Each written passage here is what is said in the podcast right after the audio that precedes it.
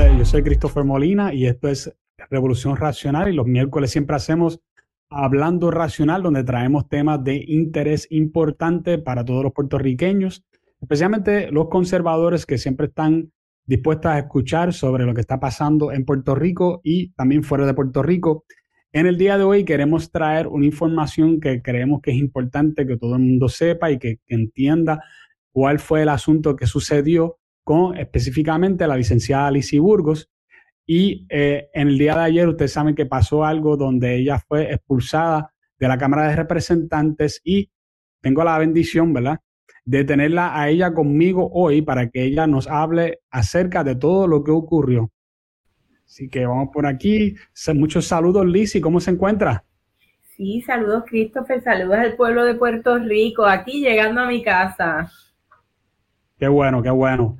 Eh, quiero entrar de lleno rápido al asunto, ¿verdad? Porque tenemos, yo sé que tú tienes muchas cosas que hacer y esto es algo que a nosotros nos preocupa porque nosotros sabemos que Puerto Rico cuando pasó lo de la pandemia entre el 2020 y, el, y hasta, yo diría hasta el 2022, hubo como una, en inglés le dicen un overreach, ¿verdad? De, de parte del gobierno para tomar medidas ah, en contra del COVID donde uh, inclusive no permitieron a gente ni tan siquiera ir, por ejemplo, a restaurantes o a los sitios, si, a, menos que tuvieran, que demostraran que fueron vacunados. Hubo un montón de, de, medidas que se tomaron, que fueron, muchos de nosotros, ¿verdad? Muchas personas creen que se exageraron, ¿no? Y que eran medidas autoritarias. Tú fuiste una de esas personas que estuvo en contra de esas medidas todo el tiempo.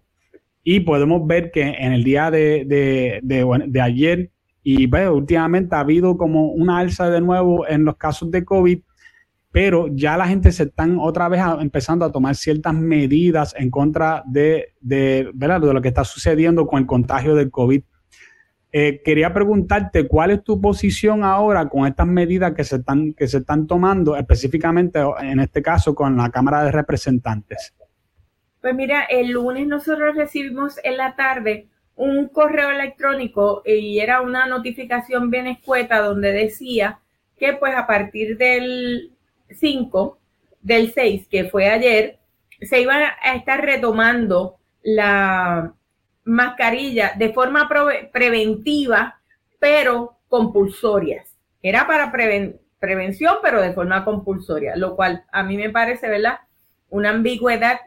Y no decía cuál es la razonabilidad para una medida tan onerosa de que se requiera en las vistas públicas, en, la sesión, donde quiera que haya un, eh, el, área de la cámara, hay que tener mascarilla. Obviamente, cuando yo recibo ese correo, yo inmediatamente llamo al presidente de la Cámara y le digo, usted sabe cuál es mi posición con relación a esto. Yo entiendo que esto no se justifica en este momento. No hay tal casos como en la prensa o comunicados del Departamento de Salud o de la epidemióloga del Estado que indique, o en el CDC que Puerto Rico aparece en low, que explique esta irrazonabilidad para mí. Pues él me dijo, no, eh, las vamos a poner sí o sí. Y dije, yo no me la voy a poner. Y básicamente lo que me dijo, no en esas palabras, pero fue como que atente a las consecuencias.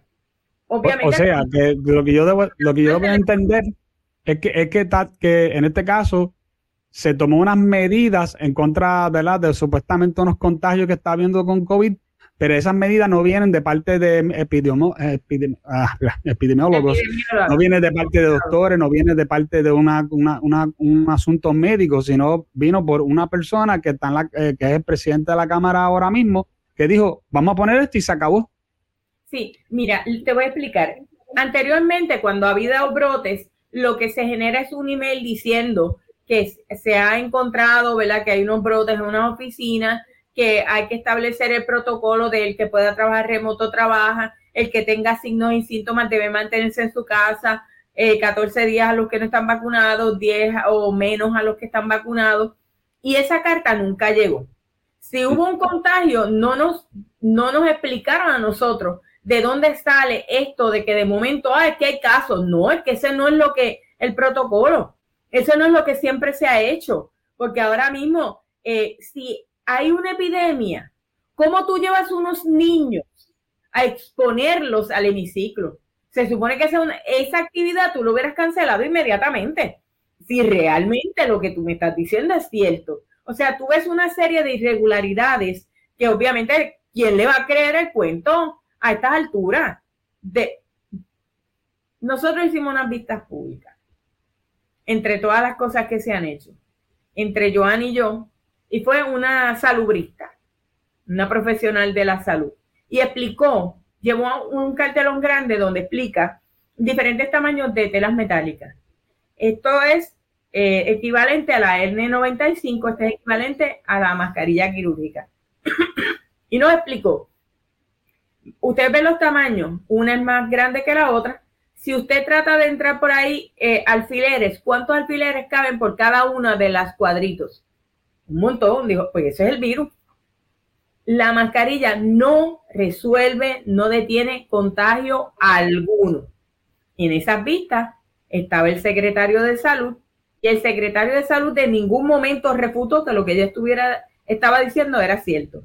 De hecho, en esos días yo le había escrito una carta a él, al gobernador y a la al secretario de Educación, que en ese momento era Eliezer Párez, donde yo misma le estaba explicando el daño con los estudios correspondientes que creaba la mascarilla en los niños y que yo estaba solicitando que no fueran compulsorias en los niños, porque ¿quién coge educación física con mascarilla?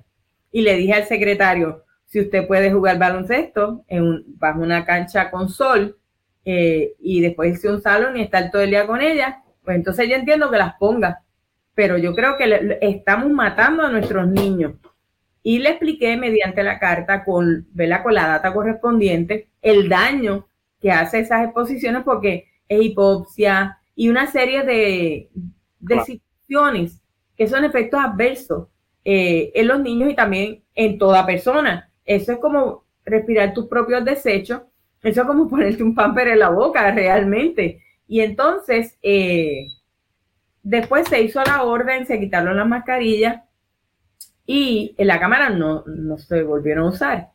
Este, hasta ayer, que el lunes, de manera arbitraria y caprichosa, el presidente de la Cámara entiende que hay que volver a, hablan de, que nosotros somos retrógrados. Y yo digo, en serio, eh, una medida retrógrada completamente de que volvamos a la esclavitud de algo que no funciona.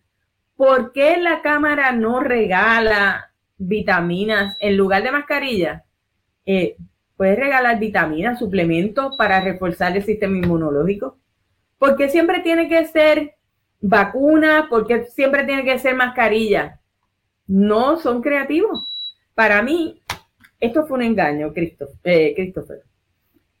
A nosotros se nos dijo en el 2020, usted se vacuna, salimos de esto y pasamos al otro lado. Muchos jóvenes que no querían estar con la mascarilla corrieron a vacunarse. Esa es la realidad.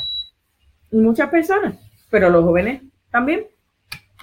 Luego de eso, lo que hemos visto es un incremento de enfermedades, tanto en niños que se vacunaron, en jóvenes, adultos mayores y también personas de tu edad, que son, ¿verdad?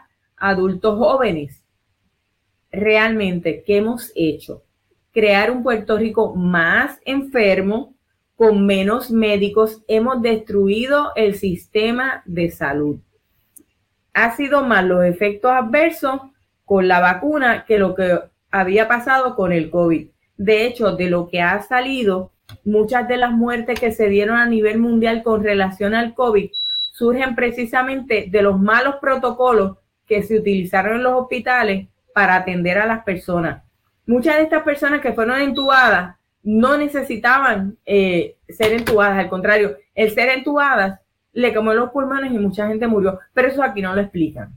Aquí el problema es que hay una desinformación de parte del eh, Departamento de Salud. Yo no sé si tú recuerdas cuando empezaron, después que tú te vacunabas, que era un no vacunado, era una persona que no se había puesto dosis. Después un no vacunado era una persona que se había puesto una dosis.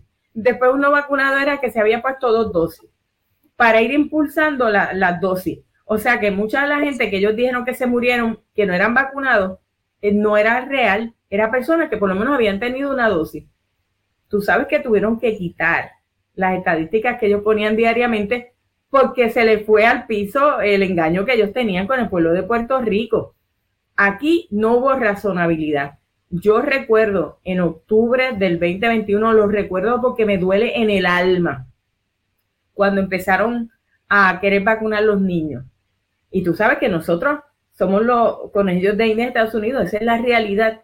Y recuerdo claramente cuando Eric Rubin de la FDA le preguntaron de los efectos adversos de los niños y él dijo, bueno, es que no lo vamos a saber hasta que no los empecemos a vacunar. Admitieron que iban a, iban a usar de conejillo de indias a nuestros niños y el gobernador de turno lo permitió. Y ahora tenemos niños sufriendo condiciones que jamás habían sufrido.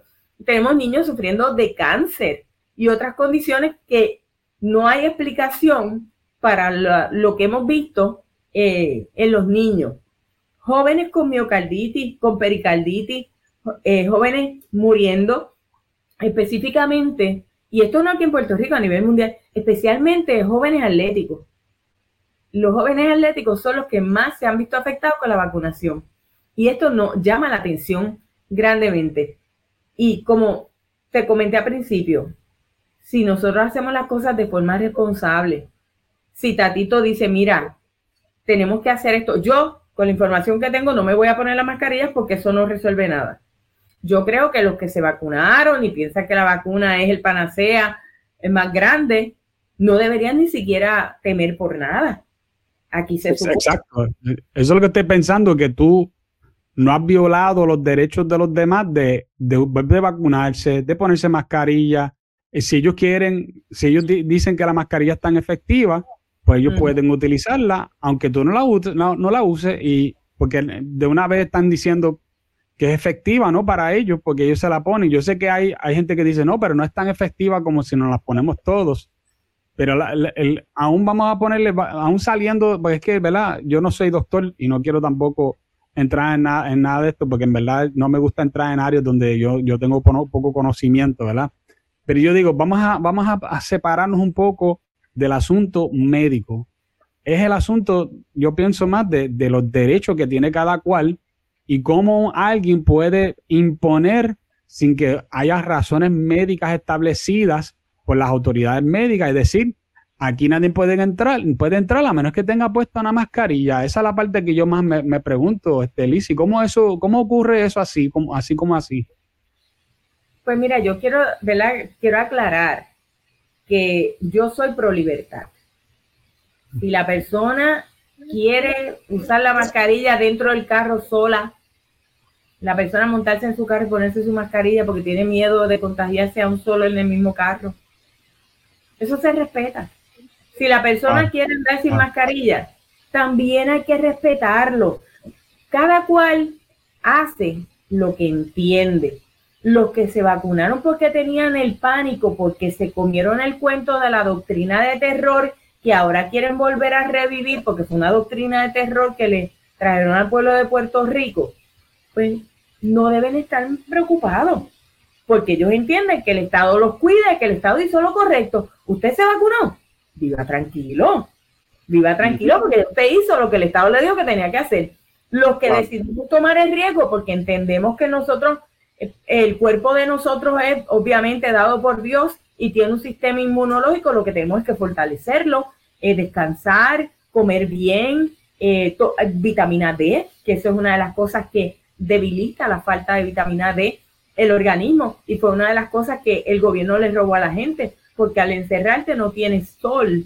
Y al no tener sol, pues obviamente lo que se te afecta es precisamente el sistema inmunológico y así por el estilo otras cosas que se, afectaron en la vida de la gente, el ir a la playa, el bañarse eh, en agua de playa y coger minerales que, la, que el agua tiene, exponerse a actividades, pero aquí encerraron a la gente y la gente cuando salió salió asustada.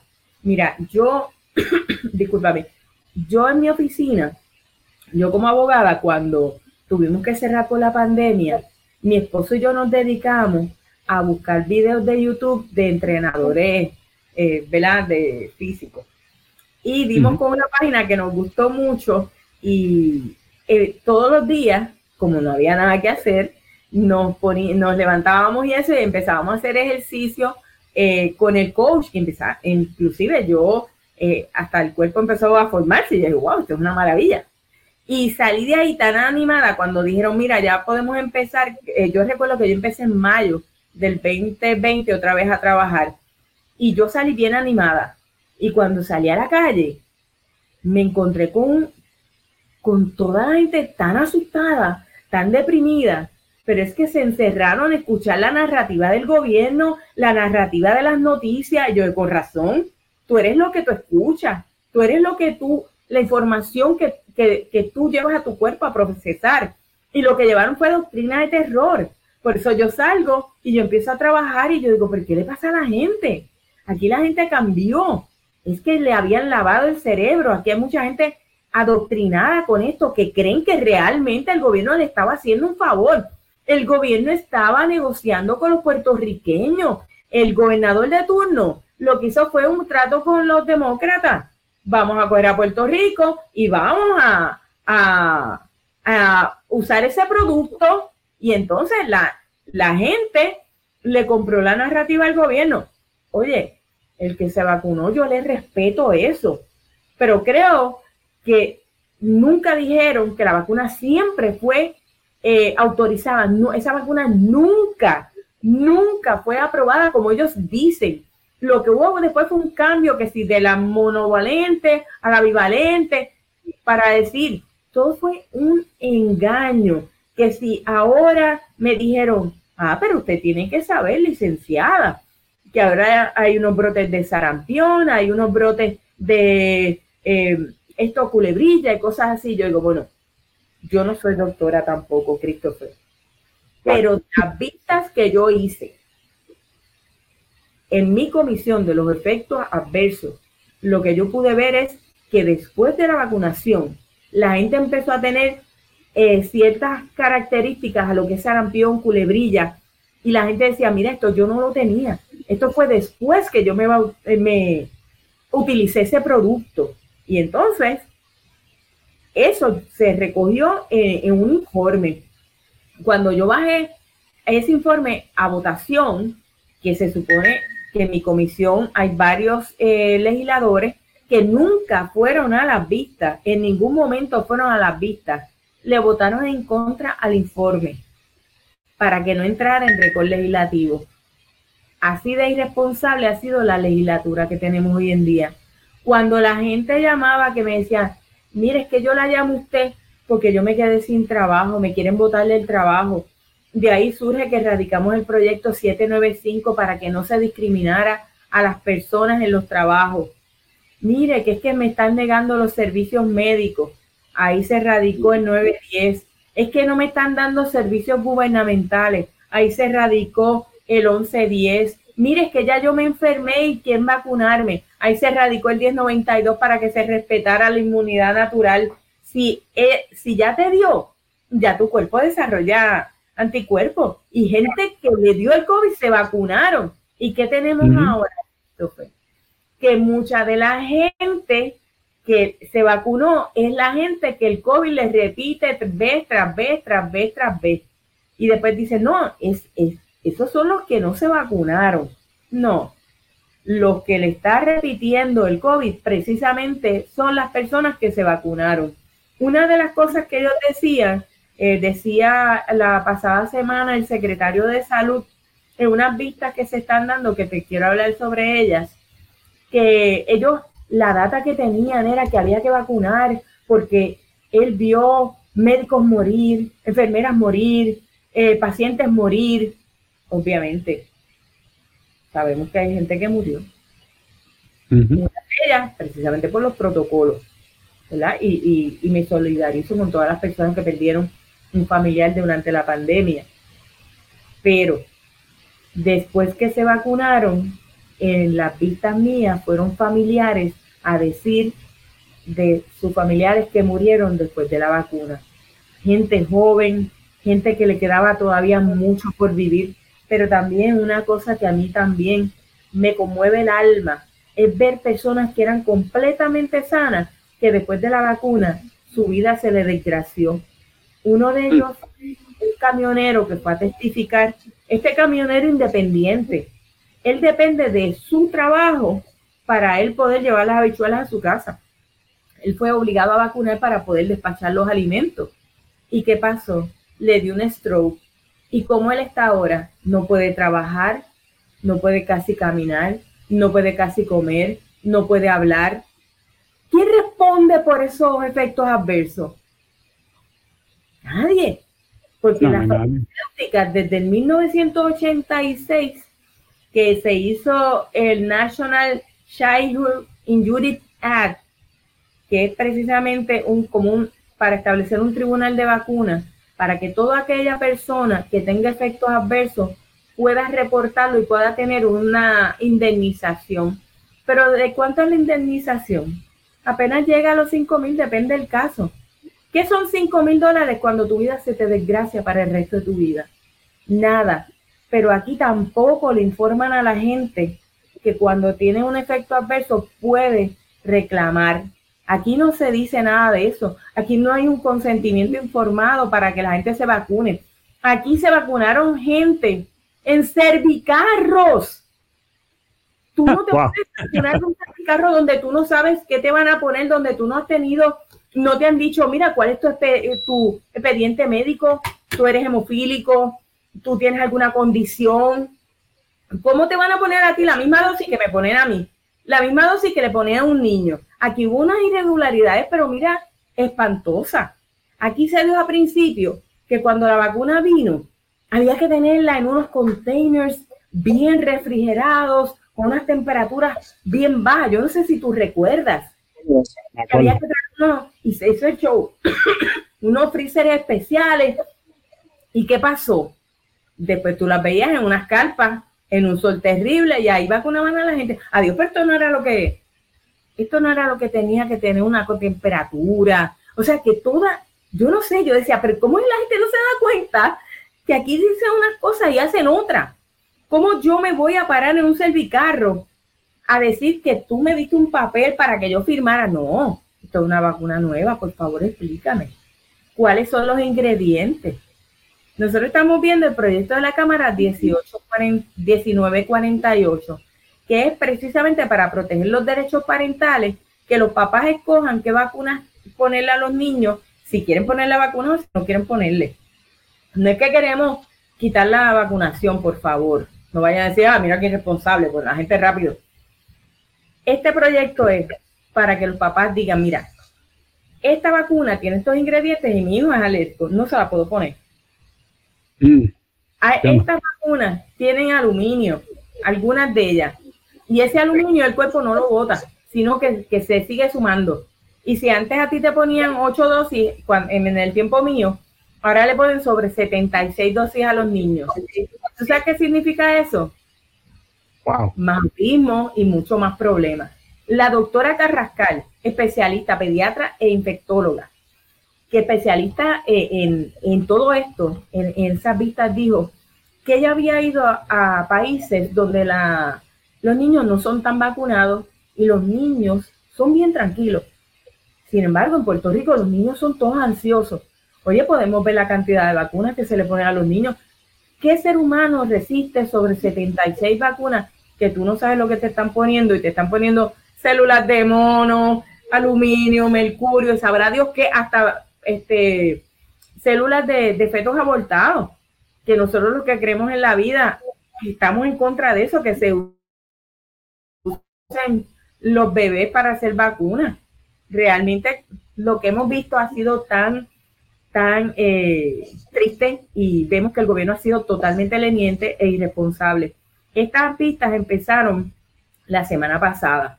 Y fíjate qué casualidad, eh, Christopher, la continuaban todos los miércoles de febrero. La próxima iba a ser hoy. Y la orden de mascarilla fue puesta del 6 de febrero al 29 y la pista terminaba en el 28. ¿Habrá alguna casualidad o es simple coincidencia de que cuando van a ir a deponer los papás a favor del proyecto tengan que usar mascarilla, se le impida llegar allí? Ahora la vista se canceló. O sea, vemos que hay alguien que no le interesa que ese proyecto se apruebe. Y obviamente uno de los opositores a los proyectos nuestros es la compañía Voces, que es una compañía que se ha dedicado a vivir del gobierno y, recibe hasta fondos legislativos. Y mm. se, le, se le dio un homenaje precisamente eh, ahora a principios de, de mes eh, a la compañía Voces. ¿Por qué tú le das un homenaje? ¿Por qué tú llenas el Capitolio con estampas de voces? Estamos en una vez electoral. No se supone que tú uses fondos públicos y mucho menos para financiar o resaltar a una compañía. O sea, hay muchas cosas que estamos viendo. Ellos... Sí, hay, muchas cosas, hay muchas cosas, pero yo, yo, quería hacerte una pregunta, ¿verdad? Quizás alejándonos un poquito del, del, de, de, ese tema en específico. ¿eh? ¿Puede el presidente de la Cámara, él tiene el poder de decir, mira, esto es lo que se va a hacer y ya está ahí, se acabó sobre ustedes. O sea, así, porque así? O sea, yo, quiero saber por qué. Tú hablaste sobre una inmunidad, inmunidad que tú tienes. Este, y yo quería saber acerca, yo no soy abogado tampoco, y doctor ni abogado, son dos cosas que no soy.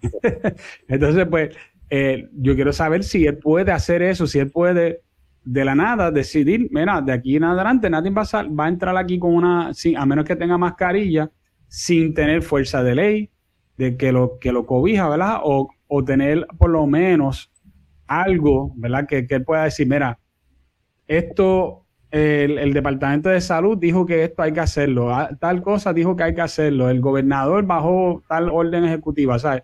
No es que yo estoy de acuerdo con las órdenes ejecutivas, yo creo que eso es algo que inclusive los deben de eliminar, pero, pero yo, ¿verdad? Este, esto es algo que de verdad él puede hacer, así porque así.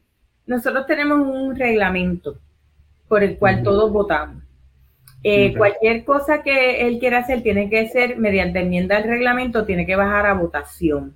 Obviamente, tú dijiste muy claramente, ante una situación de emergencia, que ya el gobierno, el CDC diga, eh, el Departamento de Salud diga, esta, la, la epidemióloga diga, oye, pues hay que ser razonable, pero no existe tal cosa como que estemos en un peligro. Ese es el problema, por eso es que yo levanto bandera, porque ya nos encerraron del 2020 hasta casi el 2022, no podíamos compartir con la familia, no podíamos ir a restaurantes, se nos violaron los derechos.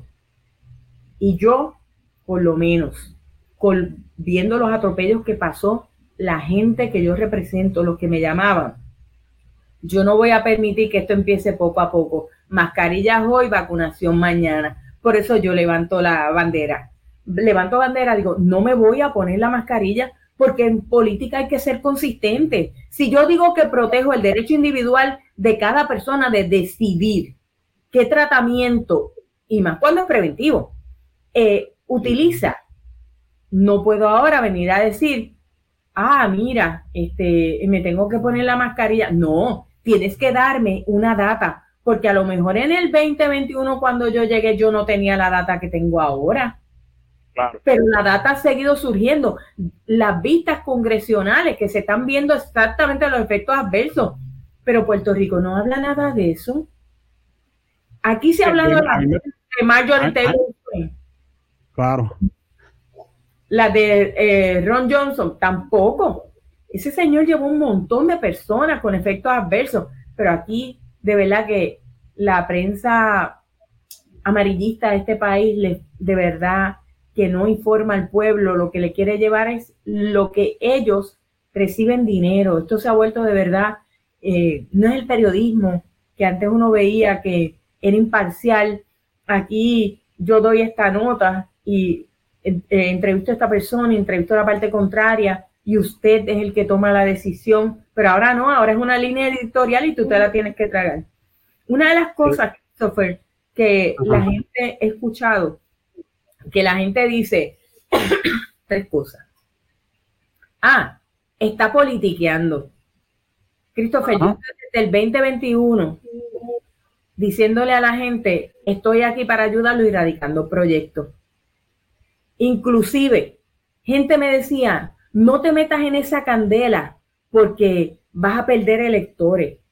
Y yo, es que yo no vine aquí para estar pensando en el 2024. Yo vine aquí para proteger el pueblo ahora. Por eso en el 2021 me fui en contra del gobernador, empecé a radicar el 23 de julio de 2000, del 2021 fue mi primer comunicado en contra de este atropello. Antes de que el gobernador dijera que iban a ser compulsorias. El 28 las hace compulsorias, emito otro comunicado. En mi página están todos esos comunicados que la prensa nunca los quiso reseñar. Lo que dijeron, ah, esta señora es anti-vax y los medios me invisibilizaron todo este tiempo. Todo este tiempo. Nadie quería hablar de eso. De hecho, en julio, cuando estuvo el reglamento que hacía desde 1975 no se había revisado y salió en el 2023 de lo de las vacunas, eh, a mí me entrevistó Lenín López. Pues porque estábamos diciendo, mire, es que le quieren dar multas a los papás. 500 pesos yo no ponerle una, porque yo decidí no ponerle una vacuna a mi hijo porque lo quiero proteger. Eso es, y, y Lenín López me entrevista aunque la, entrevista fue bien corta y no me dio el tiempo para yo explicarle lo que le quería explicar, pero él dice una introducción bien importante, porque era la primera vez que él me entrevistaba. Me se la llamamos a usted porque sabemos que usted en esto siempre ha sido bien vocal. Para que tú veas, invisibilizar a uno, pero ellos saben quién es, quién es uno. Ellos saben quién es cada uno de los que se han levantado a favor o en contra del pueblo. Ellos saben mi récord. Ellos saben precisamente por qué tú crees que se formó esta, este circo en estos días. Porque ellos sabían, mira, ahora estaba politicando. No, yo siempre estuve con el pueblo, yo siempre estoy en récord que siempre me levanté, aún a pesar de que la gente me decía, te estás explotando políticamente. eso no me importa. Yo quiero que se aprueben proyectos para proteger a la gente que me trajo aquí, si cuando yo llegue al cielo, Dios me va a decir, ven acá, ¿qué yo hice de, qué tú hiciste del 2021 al 2024? Yo digo, mire, esto fue lo que hice. Aquí están los proyectos. Yo no le puedo decir a Dios, no, es que como ya era sola, una en la cámara, y, ¿verdad? y después perdía votos para el 2024. Esa no, esa no es una excusa que yo le pueda dar a Dios. Yo estoy tan tranquila porque yo he hecho el trabajo que había que hacer desde el día uno. Obviamente, los, partidos políticos como el PNP están asustados, entonces ahora están diciendo que uno está politiqueando. Dos. Pero, es que no más que ellos, porque yo me pregunto, eh, si, eres tú que estás politiqueando, ¿por qué cada vez que muere una mujer aparecen 20 de, la izquierda diciendo que hay que inmediatamente el próximo día o el mismo día ya diciendo eh, eh, perspectiva de género ya? Necesitamos perspectiva de género, van a coro. Entonces yo le digo, pero ven acá, eso no es politiquear con la muerte de una persona, porque eso sí que está terrible. Tú estás cogiendo a una persona que acaba de morir y tú estás usando el cuerpo que poco a poco se está desmereciendo de esa persona para hacer política. Exactamente. Y tú vas a decir ahora que, defender derechos de ciertos ciudadanos que han decidido ciertas cosas, que eso es politiquería. Pues no, yo creo que, al contrario, que es, es menos politiquería que tú tratar de empujar una agenda, porque tú no estás empujando una agenda, tú le estás diciendo a la gente, mira, que cada cual decida lo que ellos quieran con su cuerpo. En pero este caso, que necesitaban que se legislara, se legisló. No se aprobó, pero estoy en récord. Estoy en récord que hice algo. De hecho, una de las cosas que escuché una periodista de estas de hace muchos años decir que ella no entendía porque yo estaba diciendo ahora de que había machismo legislativo. Oiga, yo estoy ahí desde el primer día, yo he sido víctima del machismo legislativo. Yo he visto cómo mis proyectos los han engavetado, los han eh, cambiado a última hora, los han, le han cerruchado el palo eh, y, y otras, y un montón de, un sinnúmero de cosas que yo podría hasta escribir un libro del machismo legislativo.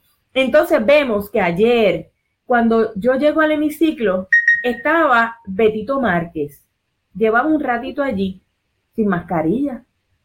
No hago yo más que entrar y se acerca el sargento de armas a intervenir conmigo. Betito se pone la mascarilla. Pero si yo no llego a llegar, él hubiera estado ahí todo el tiempo sin mascarilla. Cuando con principio firme. yo la tuve que publicar hoy en mi página Lixiburgos PR. Ángel Mato sin mascarilla. Me encuentro a Héctor Ferrer, me dijo, yo no me la voy a poner. Y vemos una foto de él sin mascarilla. Ya yo me había ido, o sea, yo no lo vi personal, pero la foto está, está en las redes. Sí. Los vemos cuando estuvimos en el, en el 95 aniversario, estábamos todos sin mascarilla ahí. ¿Cuál es la ridiculez? Explíquenme. Para mí, que si yo fuera hombre, no me estuvieran tratando igual, no me estuvieran tratando de la forma que me están tratando. Ellos se han equivocado. El que uno sea diplomático, el que uno tenga, ¿verdad? Un temple, el que uno tenga dominio propio, el que uno tenga carácter, porque la gente piensa que carácter es ir y gritar. No, carácter es el que puede dominar su temperamento, porque todos tenemos un temperamento. Si tú dominas tu temperamento, no importa cuál sea la situación, tú formas tu carácter. Si no dominas tu temperamento, tú no tienes ningún tipo de carácter. Y eso es algo que, eso es algo básico, que mucha gente cree que carácter es llegar y gritar. Y a mí me dijeron, ah, pero usted se tenía que quedar ahí hasta que la arrestaran. ¿En serio yo tenía que quedarme ahí hasta que me arrestaran? Dime tú qué ejemplo yo le iba a dar a mis constituyentes.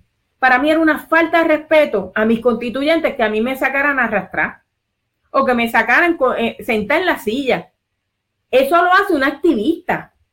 Eso lo hacen los activistas que van y se amarran a los portones. Yo no soy activista, yo soy una funcionaria pública electa por el pueblo y soy una funcionaria constitucional. Yo tengo que tener un modelaje. Así que a todos aquellos que dicen que yo me debí quedar para que me arrestaran, se están equivocando conmigo.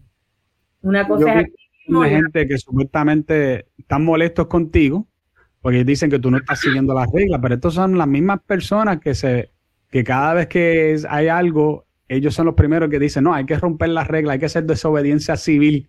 Este, ¿por, qué entonces tú no seguiste las reglas, eh, eh, este, Licia? Sí, no sé. pues mira, la gente dice, ah, que es cristiana, que tengo que seguir las reglas. Precisamente porque soy cristiana no las seguí. Nosotros tenemos, nosotros estamos equipados con un discernimiento espiritual. Fíjate, la Biblia nos manda a pedir sabiduría. Y yo le pido a Dios sabiduría todos los días. Pero hay una sabiduría que es humana y hay una sabiduría que es demoníaca. Yo le pido a Dios sabiduría del cielo. Pero el discernimiento es algo bien importante. ¿Tú sabes por qué es más importante? Porque el discernimiento quien único lo da es el Espíritu Santo. Yo le pido a Dios sabiduría, pero dame discernimiento, porque eso es lo que me ayuda a tomar las decisiones sabias, pero sabiendo que son las correctas. Y ese discernimiento a mí me dice que esa orden tiene unas malas intenciones. Y yo, el día que Tatito diga, yo que yo, un ejemplo, tú sabes que los populares son bien marihuaneros, porque esa es la realidad. A ellos les gusta legislar de, de marihuana nada más. Imagínate que Tatito diga una orden que yo tengo que fumar marihuana para entrar al hemiciclo. Yo le voy a seguir, porque lo dice el presidente. Yo creo que la gente debe ser responsable con los comentarios que dicen. Yo creo que la gente de verdad a veces peca de inocentes, por no decir otra cosa.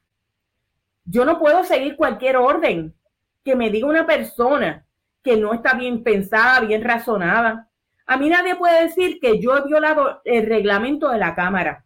Inclusive una vez trataron de enredarme en, una situación que terminaron desestimando todo, pues se dieron cuenta que esto, esto era un ataque vicioso donde no había elementos ninguno y se había seguido todo el procedimiento de la Cámara de Representantes. El video está en mi página, está en la parte de arriba, los invito a que lo vean, donde, ¿verdad? En la situación esa que en los medios salió, que salió en todos los, todos los titulares, que si corrupta, que si se robó los chavos, que si tenía una empleada fantasma y un montón de cosas que se inventaron. Pero nadie sacó una linecita, aunque fueran atrás, en los edictos, en los obituarios todo esto terminó siendo una farsa. Eso no salió porque quieren dejar en la mente de la persona, esta señora es una corrupta, esto es más de lo mismo. pero qué bueno que tenemos un pueblo inteligente y qué bueno que tenemos medios alternativos como el tuyo y te felicito por este medio, que podemos hablar claramente cosas que en ningún otro medio podemos hablar. Yo le, insto a la gente, busquen los medios alternativos, busquen información correcta, información fidedigna, porque si nos dejamos llevar de la prensa corporativa, definitivamente la gente se muere de un ataque cardíaco, empiezan los problemas hasta mentales. Mucha de la salud mental que tiene este país, yo creo que la, prensa es culpable de ello. Siempre mm, eh, diciéndome mentiras o siempre exagerando las cosas. Digan las cosas como son. Cuando pasan cosas buenas, díganlas también. Informen a la gente correctamente. No los engañen. Eso es algo que eh, yo creo que la prensa de este hace un flaco servicio al pueblo de Puerto Rico.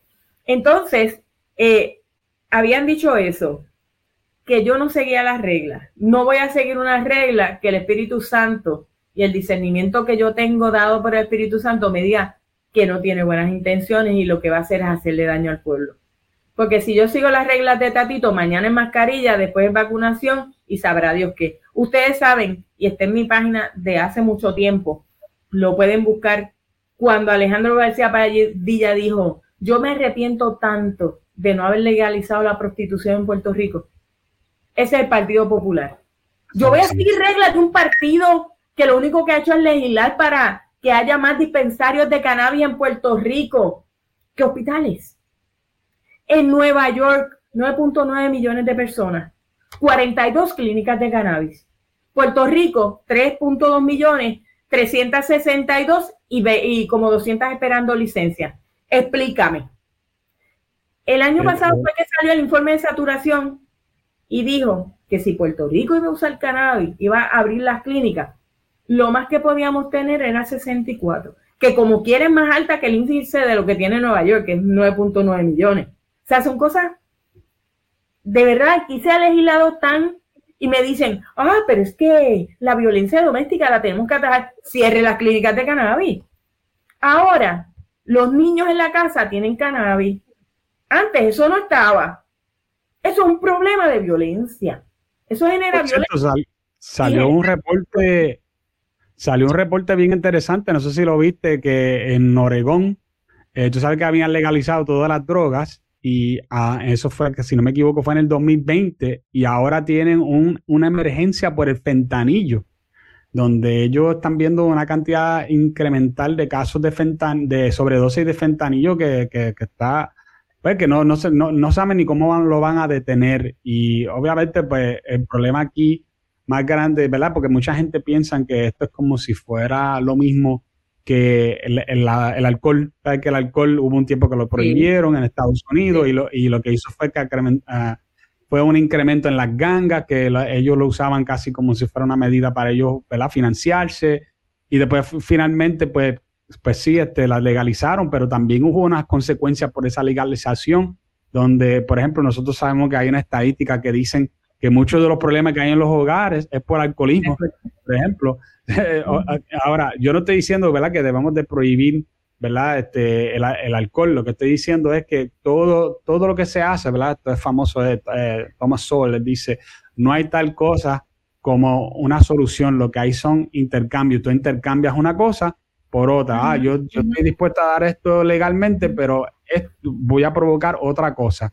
Eh, por ejemplo, en el caso de, si no me equivoco, el, caso que más ha, funcionado para legalización de drogas, si no me equivoco, fue en Portugal, pero ahí el, gobierno tiene un control bien fuerte sobre qué es lo que se hace con esa droga. Ellos son los que corren las clínicas, ellos, tú, tienes que, cumplir con las cosas según ellos las dicen. Tú vas a usar la droga en las clínicas de ellos y no puedes salir de ahí. Mientras tú estás usando esa droga, tú tienes que inyectarte. Si tú te inyectas, tú tienes que inyectar ahí. Sabes, no es que tú vas a estar cojeteando en la calle haciendo lo que a ti te da la gana.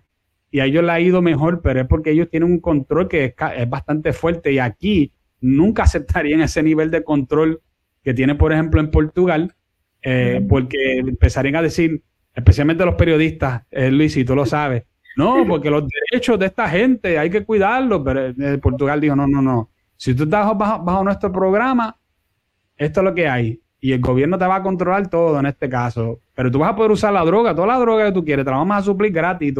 pero esto es lo que va a pasar. Y en ese caso, pues funcionó.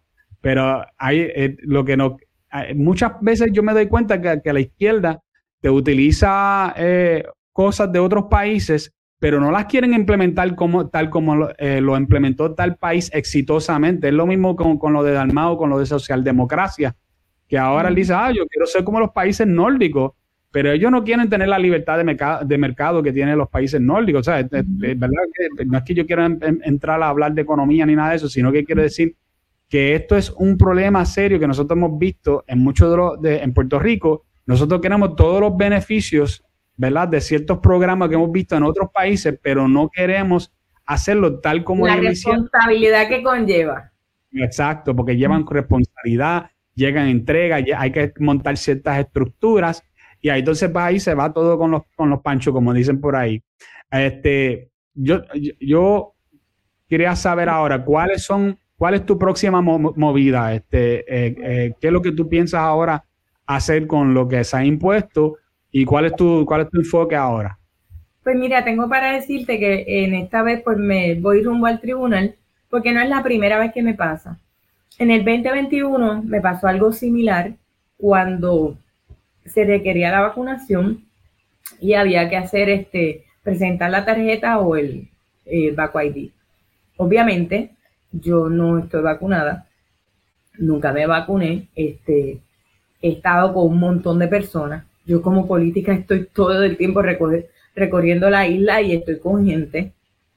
Y gracias a Dios estoy sana. Eh, y estando para entrar al Capitolio, me negaron la entrada. En ese momento yo hice un Facebook Live que se hizo viral y ellos pues se asustaron y jamás volvieron a meterse conmigo. Pero se le olvidó y volvieron esta vez. Por eso vuelvo a hacer un Facebook Live. Pues porque eso consta, porque eso queda en récord y la gente lo comparte. Y cuando venga ahora en noviembre el 2024, la gente se va a acordar de esos videos. Se va a acordar.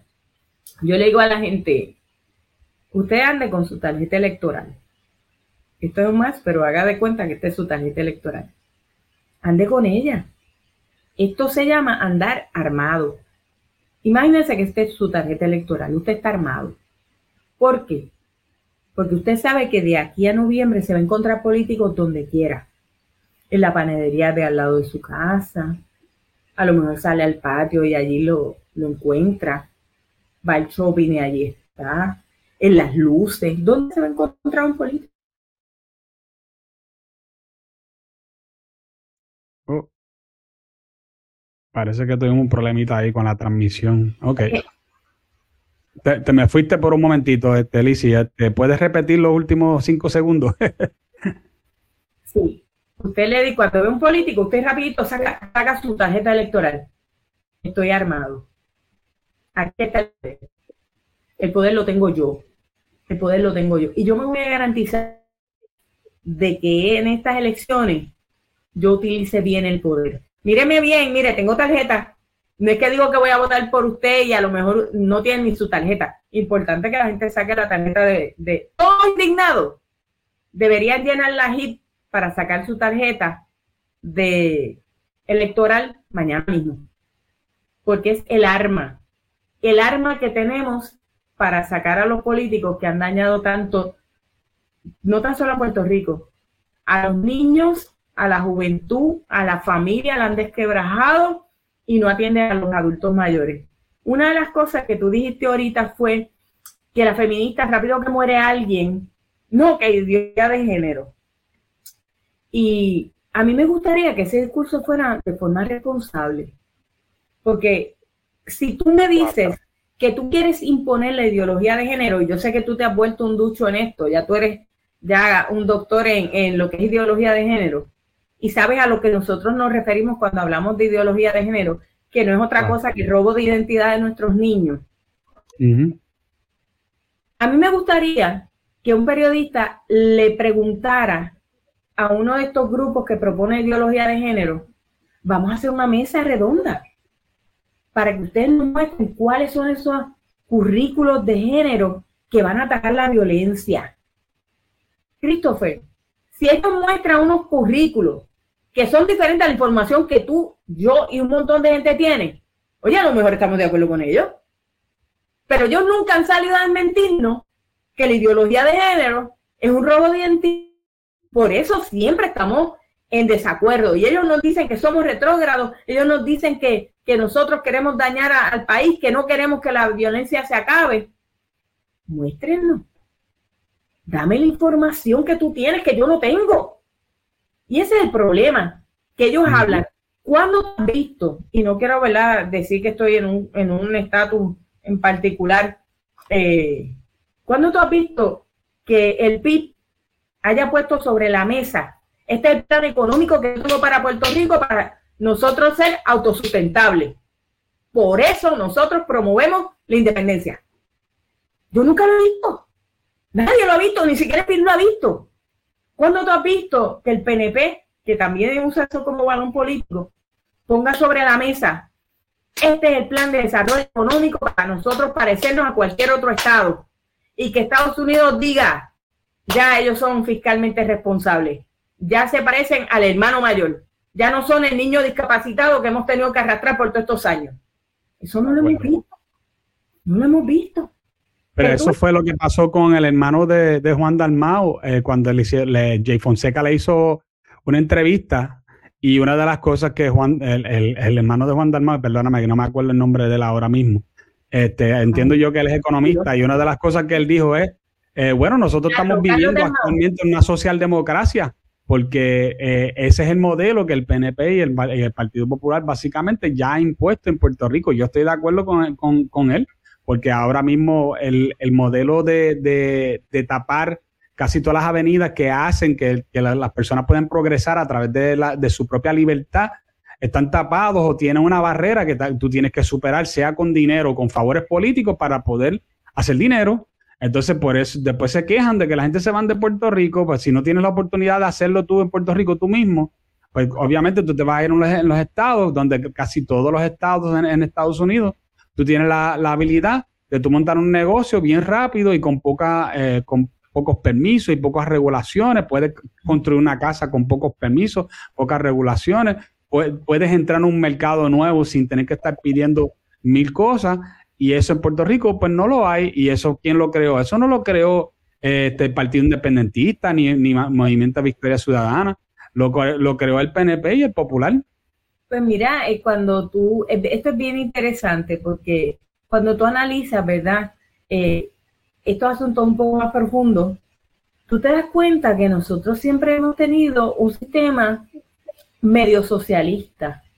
El gobierno es dueño del agua, de la luz, ¿te acuerdas que era de las navieras, de la telefónica? Telefónica. Esto, el Partido Popular lo que es socialista de gobierno. Y la gente no se dio cuenta. Por eso es que ahora, cuando hablamos ¿verdad? De, del libre comercio, del libre mercado, de la menos intervención del gobierno, mucha gente va a la legislatura y gobierna precisamente más socialistamente porque la, el chip que tenemos, vamos a, yo estoy generalizando, yo estoy clara con esto, pero el chip que la gente tiene es que el gobierno es paternalista en vez de facilitador, que el gobierno siempre se ha ocupado de lo más, de lo más básico como es el agua, la luz. Tú sabes que en los estados hay diferentes este, compañías de luz, diferentes proveedores de todo y nosotros aquí siempre hemos, tenido eh, siempre hemos tenido, ¿verdad? Esto puede caer, ¿verdad? Gordo a muchas personas, pero cuando tú lo analizas y tú que eres, ¿verdad? Este, ducho en economía, oye, estamos fundamentados en un sistema ahí socialista y no nos habíamos dado cuenta. Cuando se traen los temas que se están trayendo ahora, que estos temas se están trayendo ahora, es cuando, no, cuando repensamos, oye, de cuál es exactamente nuestra economía como tal. ¿Podemos decir que es libre mercado? Podemos decir, no, no, que nosotros obviamente queremos la menor intervención del gobierno. Eso hay que empezar a trabajarlo porque nunca lo hemos tenido. nosotros nunca hemos tenido libre mercado. La gente jura que estamos en un libre mercado y ah, cuando hablamos de libre mercado es otra cosa. Y tú sabes, este, pero nada, eso es otro tema que se podría hablar, ahí te lo dejo. porque sé que... Ni en Estados Unidos hay libre mercado, pero, pero es mucho más libre que Puerto Rico, vamos. Así que esa, es la, realidad.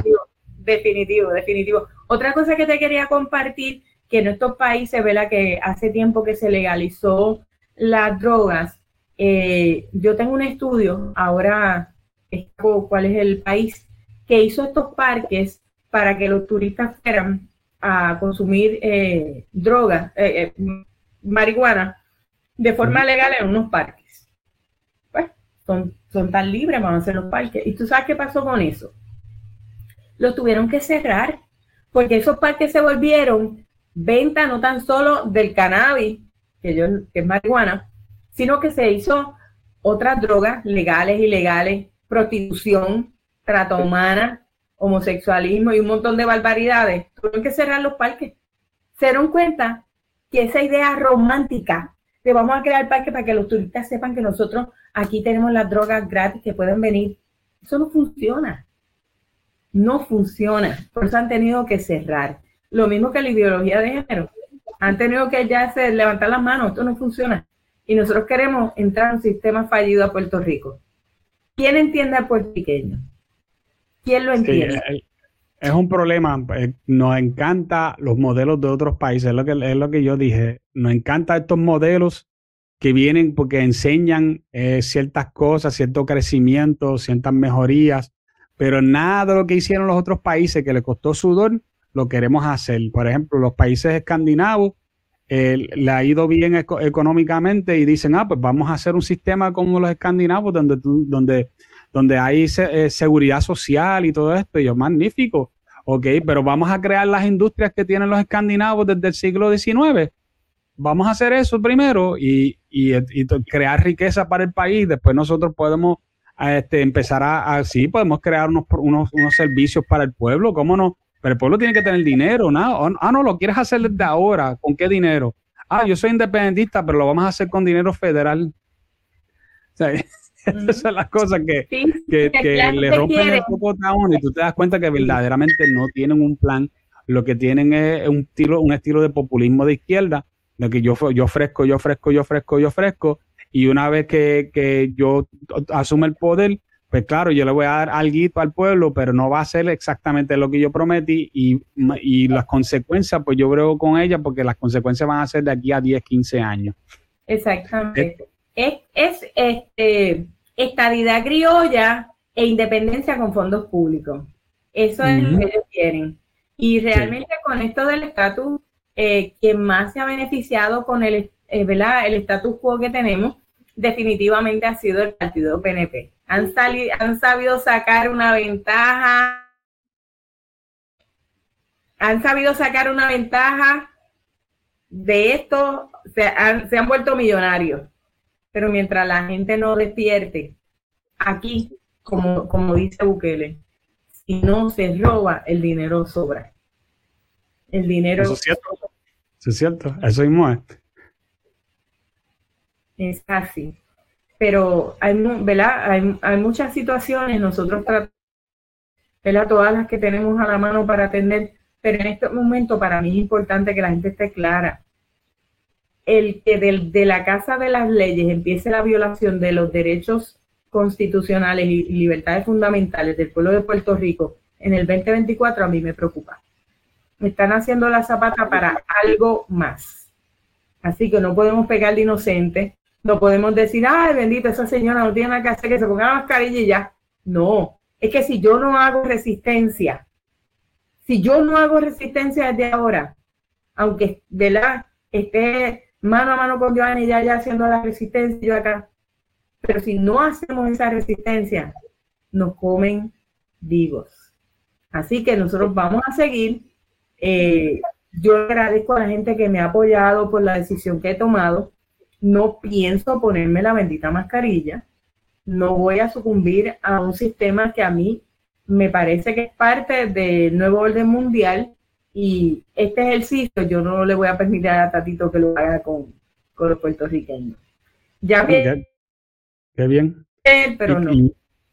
Y, qué, manera perfecta de terminar esta, esta, esta entrevista, esta conversación, eh, Lizzy, muchas gracias por, por, siempre prestarte, ¿verdad? Las dos veces que te he pedido que vengas al programa y hoy te pedí, ¿verdad? A último momento y de verdad estoy bien agradecido que sacaste de tu tiempo, que yo sé que, como te dije, una persona bien ocupada y sacaste de tu tiempo porque tú quieres, yo sé que tú quieres informarle al pueblo lo que está sucediendo. Eh, otra vez, muy agradecido. Solo te quería decir, antes que te vayas, otra vez, gracias también por el esfuerzo que tú estás haciendo, porque aunque yo no soy yo no estoy allí para estar allí en, en, ¿verdad? en la cámara, para yo, para yo ponerme a pelear o, a, luchar contra ciertas cosas, pero al tú estar allí, tú estás allí por mí y tú estás allí por mucha gente, así que estamos pendientes de eso, te respaldamos. Eh, por favor, dile a la gente dónde pueden ver las cosas que tú publicas, las cosas que tú, que tú hablas, toda la, la información tuya, por favor, dile a la gente para que puedan accesar toda la información que tú tienes para ellos. Sí, esto es bien fácil. Lisi Burgos PR en todas las redes. Lisi se escribe L-I-S-I-E Burgos PR. Allí consiguen todos los videos. Allí hay información que a lo mejor no sabe de las cosas que pasar, pero empiece a buscar y a ver todas las cositas que hemos hecho.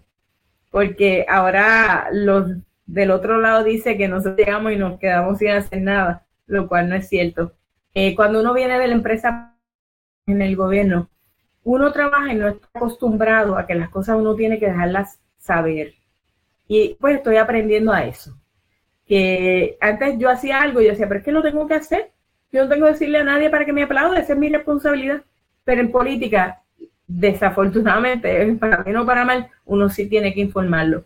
Y eso pues es lo que he empezado a hacer. Pero la data está, no es que se haya perdido o que nunca lo hice, sino que siempre la publicaba para aquel que quisiera. Pero creo que es necesario que más gente sepa lo que ha hecho Proyecto de Unidad, tanto desde la Cámara y el Senado, y que vean que desde el día uno hemos trabajado incansablemente, tanto Joan como yo, para que ahora cuando los refuerzos vengan, el trabajo sea más fácil. Así que esperamos los refuerzos, definitivamente. Y ande con su tarjeta electoral muestre su arma de guerra a los políticos. Claro que sí, estamos, estamos pendientes de, obviamente ya, ya este año de elecciones, así que hay que tomar decisiones sobre quién, por quién uno va a votar y definitivamente pues estamos contigo, Lisi. Eh, otra vez, gente, le, damos las gracias de nuevo a Lisi. Sepan que este próximo viernes, como siempre, vamos a tener el resumen de la semana, que yo voy a estar como siempre con Luis Vega, donde hablamos sobre las noticias más importantes que ocurrieron durante la semana, así que los espero allí. También todas las personas que nos escuchan, como al final, siempre me gusta decirles que nos pueden respaldar a través de las estrellas que nosotros tenemos en Facebook. Eh, todo lo que usted pueda hacer para apoyarnos, se lo vamos a agradecer. Pero si tú no puedes, ¿verdad? Hacer esa aportación monetaria a través de las estrellas, la mejor manera que tú puedes ayudarnos es dándole para adelante a esto a un amigo, enviándolo, enviándoselo a alguien, este, darle un share, ¿verdad? Para que otras personas puedan compartir y puedan ver este video y pueden ver el mensaje que ha traído Lizzie en el día de hoy. Otra vez, muchas gracias y nos estaremos viendo muy pronto. Gracias.